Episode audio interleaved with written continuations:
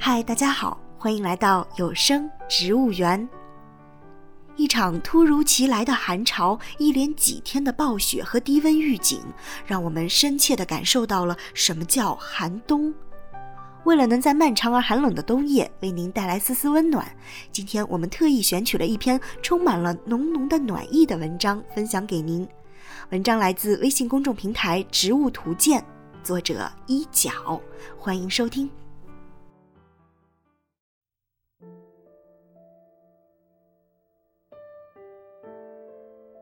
风扬，一串馄饨，一碗酒。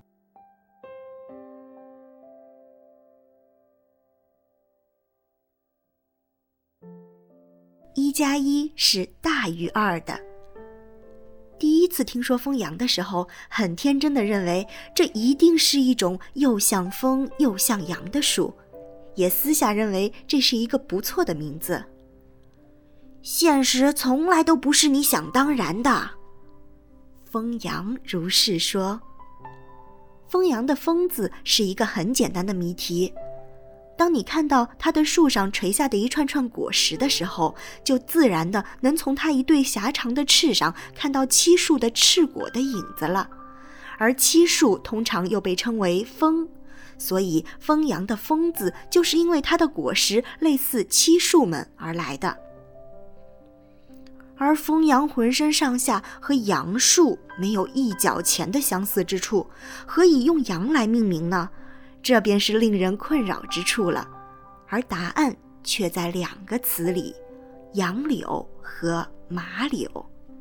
风杨在某些地方被称为马柳，因其枝叶下垂，形似柳树，同时其韧皮纤维坚韧，可以像麻一样用来编织。而杨柳作为一种并称，所以杨和柳有时被通用，因此风杨的杨其实是柳。这么说来，原来它应该叫风柳，不过它现在叫风杨，胡桃科风杨属的植物。风杨的拉丁学名和中文名一样，揭示了它的果实具瑕翅的特点，属名 b u t e l o c a l i a。在拉丁文中，即是果实巨翅的意思。风扬的果实就是一个带尖的身体，再加一对斜向上的翅，有一种乘风破浪的感觉。关于它的比喻也有很多：燕子、元宝，还有馄饨。整个坚果被苞片和小苞片发育的翅包围，剥开苞片，露出来的才是果实。当这些燕子或者馄饨从枝头一排排地垂下来的时候，大概就是风扬给人印象最深的时候。其实我也觉得这像是一串串过年时用来驱赶年兽的鞭炮。和成串下垂的果实相似，风扬的柔体花序也是一串串下垂的。雄花的花序生于去年生枝条上叶片已经脱落的地方，而雌花的花序顶生。和其他植物的柔体花序一样，风扬的花序也给人一种大毛毛虫的感觉，这也有可能是风扬和柳的相似之处。风扬的叶多为偶数羽状复叶，小叶对生，约长椭圆形，小叶的基部偏斜，下侧圆而上侧窄，边缘有向内弯的锯齿。风扬的学名，同时也反映出它和其他羽状复叶的行道树在叶片上的最大区别。Stenopodella，即是叶轴具瑕翅的意思。虽然风扬的轴翅不太明显，但是从叶背观察也能清楚地看到叶轴两侧有多出的部分。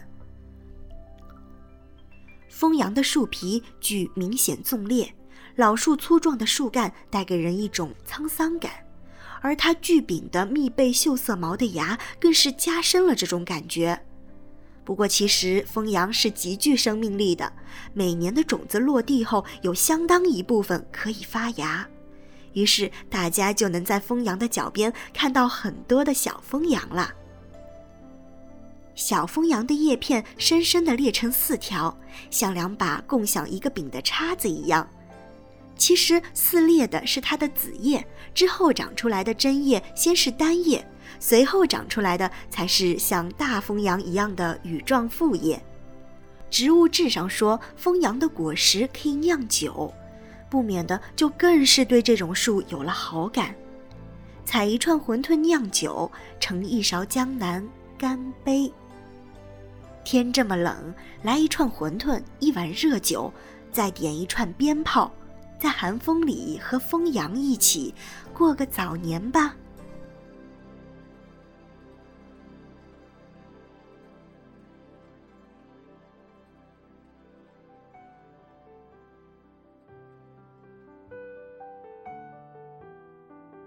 一串串冒着热气的馄饨，一碗碗香醇的热酒。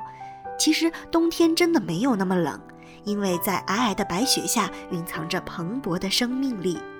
这是我们二零一六年为您分享的第三篇文章，也是农历新年前的最后一篇。在这里给您拜个早年，在新的一年里，希望您能继续支持黑豹公社，也一定要常到有声植物园来玩儿。祝您新年快乐！我们年后再相聚。